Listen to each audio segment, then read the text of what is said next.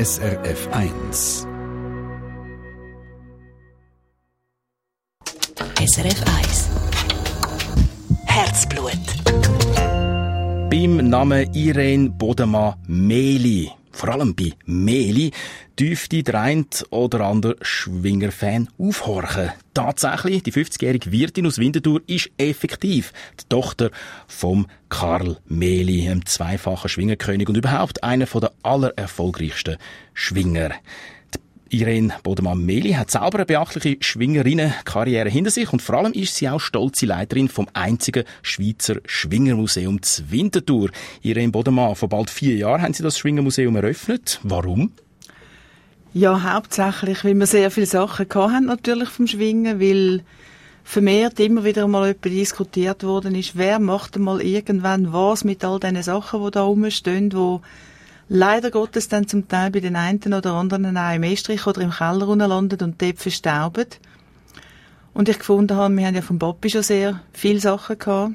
Und dann habe ich gedacht, ja, es wäre ja schön, wir könnten das erhalten, wir könnten das erweitern, also wirklich ein bisschen vollumfassend überschwingen selber, nicht einfach nur Hommage an Karl. Mhm.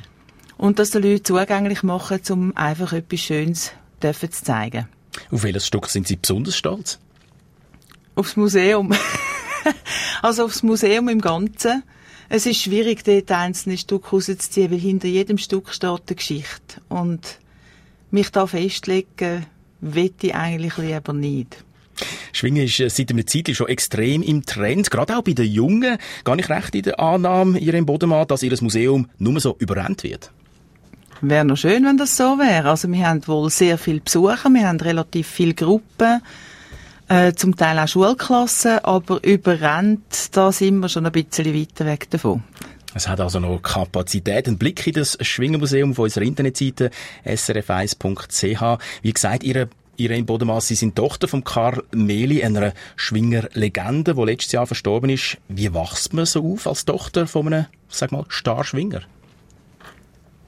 Ja, soll ich da dazu sagen? Es ist relativ schwierig zu beurteilen, wie das ist, wenn du anders aufwachst. Das ist eine Frage, die immer wieder ein bisschen auftaucht. Ich kann es nicht beurteilen, ich kenne es nicht anders. Für mich ist das Normalität. Eine Normalität, die Sie sozusagen selber haben äh, anfangen nacheifern. Ich habe es gesagt, Sie haben selber dann anfangen schwingen. Wann sind Sie das erste Mal in Sagmailring und haben zugepackt? Mit zarten fast 35 Jahren bin ich das erste Mal in die Schwinghose gestiegen, weil ich gefunden habe, es ist so der letzte Moment, wo du mit gutem Gewissen kannst behaupten, du bist noch jung genug, zum Anfangen mit einem Wettkampf, also wettkampfmäßig Sport zu treiben.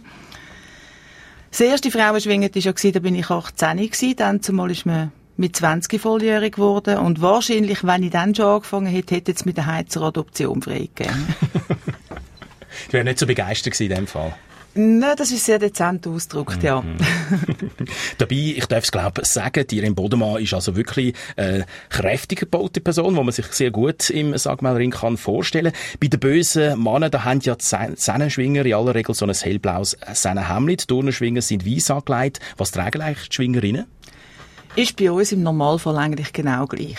Also auch der, der, der Sen, also ich sage der Sen, weil die Senin, das tönt irgendwie so, ja, äh, hat traditionellerweise eben vielmal auch das Hemd an, dunkle Hosen und bei den Turnerinnen, die kommen dann auch wie weiss.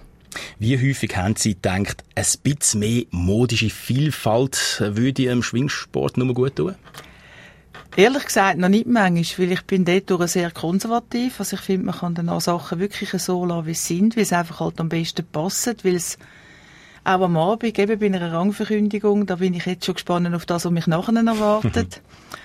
äh, eher die, die das Gefühl hat, es gibt Sachen, eben, die dürfen einfach so bleiben, wie sie sind, einfach weil das am besten dazu passt.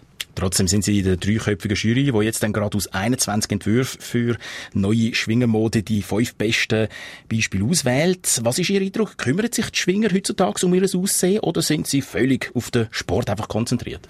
Also ich denke, jeder Mensch, der etwas auf sich gibt, kümmert sich irgendwo um sein Aussehen, ob Männlein, ob Weiblein, ob äh, Balletttänzer oder Schwinger. Also ich gehe ja nicht nehmen hin, um keine Gattung zu machen. Also ich denke schon, der Großteil legt schon einen gewissen Wert darauf, zum gut auszusehen.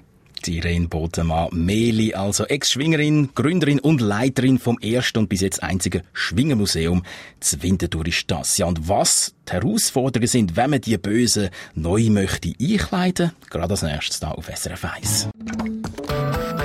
Eine Sendung von SRF 1. Mehr Informationen und Podcasts auf srf1.ch.